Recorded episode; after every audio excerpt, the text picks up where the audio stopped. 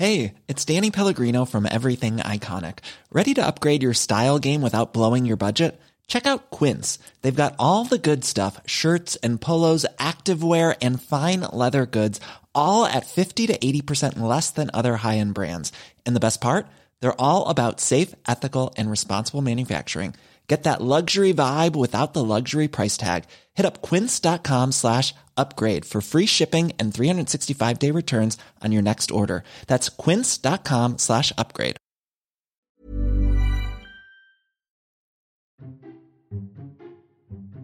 Esto es Memorias de Pez, un podcast en el que hablamos de historia y geopolítica de forma clara, sencilla, objetiva y sobre todo muy divertida.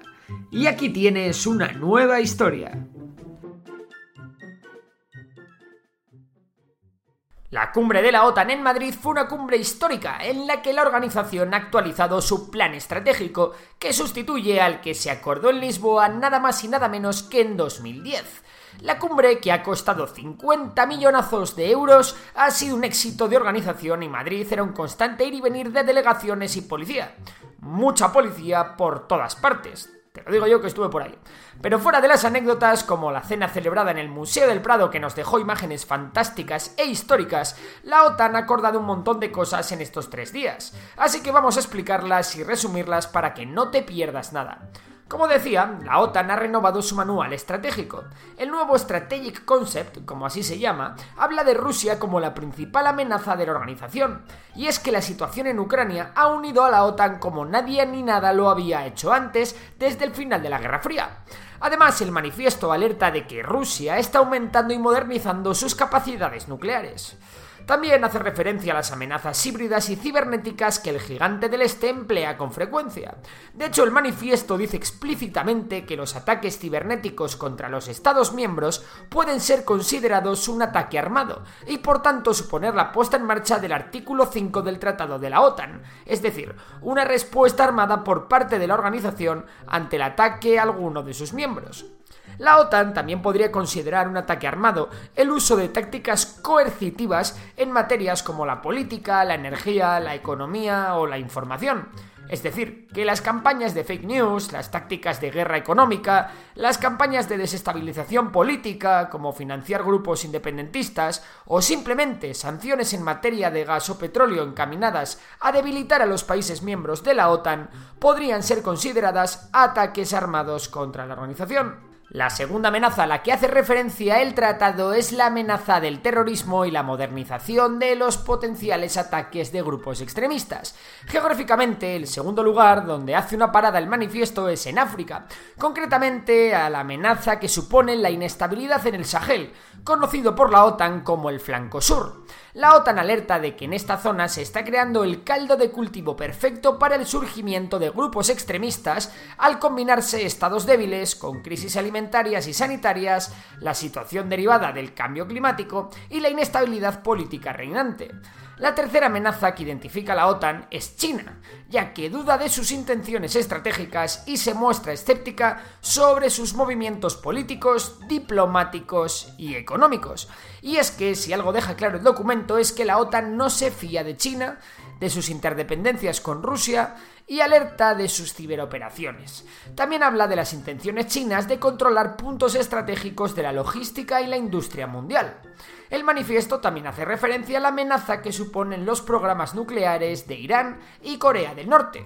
Sin embargo, en esta nueva estrategia el cambio más importante puede ser el compromiso de defender la integridad territorial de todos los países miembros. Aunque explícitamente no habla de ello, asegurar la integridad territorial de los miembros de la OTAN significaría que territorios como Ceuta y Melilla o las Malvinas quedarían bajo el paraguas de protección de la OTAN, algo que hasta ahora no era así, puesto que solo estaban protegidos los territorios en Europa, América del Norte y las islas al norte del Trópico de Cáncer. Aún así, continúa habiendo debate. puesto que, según Boris Johnson, este cambio haría que automáticamente la OTAN tuviera que defender estos territorios. Sin embargo, como aseguró el secretario general de la OTAN, Jens Stoltenberg, la activación del artículo 5 siempre es una decisión política. Sea como sea, parece que la seguridad de estos territorios estará un poco más garantizada que antes de la cumbre. Por otra parte, la OTAN reafirma su predisposición a cooperar con la seguridad de Bosnia, Ucrania y Georgia, y establece cuatro zonas de importancia máxima, el Indo-Pacífico, el norte de África y el Sahel, el Mar Negro y Oriente Medio. La otra gran noticia de la semana fue la firma de un documento en el que Turquía se compromete a no ponerse a la entrada de Suecia y Finlandia en la OTAN. Esto permite a la OTAN continuar rodeando a Rusia y aumentar su frontera con el gigante del Este. Además, la OTAN sumará con Suecia y Finlandia dos ejércitos modernos y fuertemente preparados para hacer frente a Rusia, algo para lo que se preparan desde hace décadas. A cambio de no ponerse a la entrada de Finlandia y Suecia en la OTAN, Turquía va a obtener una serie de concesiones. Para empezar, Suecia y Finlandia levantarán el embargo de armas que había puesto a Turquía por su intervención en el norte de Siria.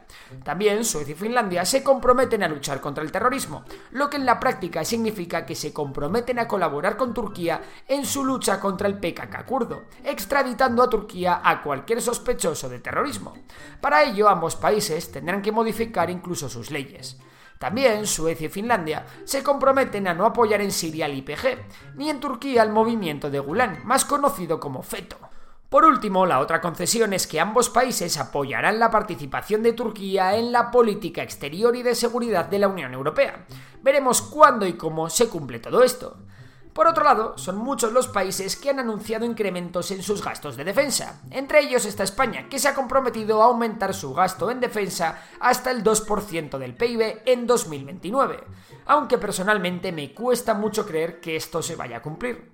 Respecto a Ucrania, Joe Biden ha dicho que esta guerra no terminará con una victoria de Rusia, y muchos países se han sumado a anunciar nuevos envíos de armas. Estados Unidos anunció un nuevo paquete de 770 millones de euros de ayuda a Ucrania.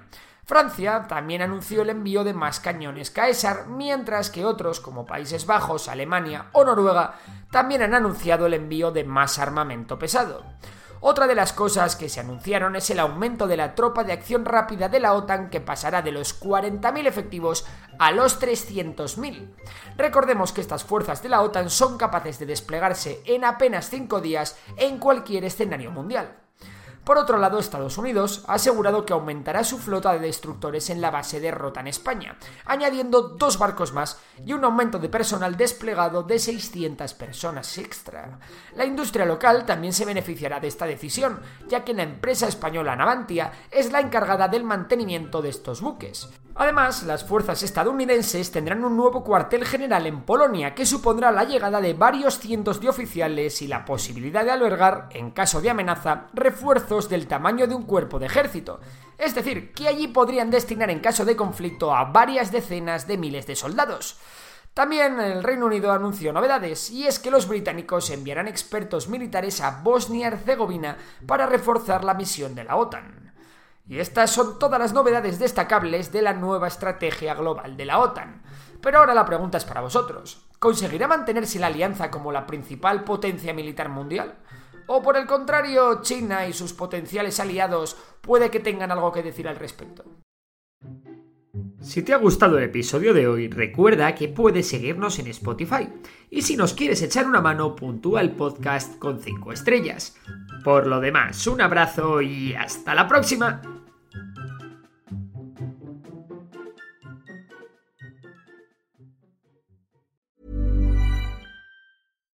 Hi, I'm Daniel, founder of Pretty Litter. Cats and cat owners deserve better than any old-fashioned litter. That's why I teamed up with scientists and veterinarians to create Pretty Litter.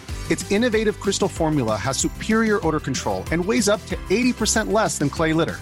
Pretty Litter even monitors health by changing colors to help detect early signs of potential illness. It's the world's smartest kitty litter. Go to prettylitter.com and use code ACAST for 20% off your first order and a free cat toy. Terms and conditions apply. See site for details.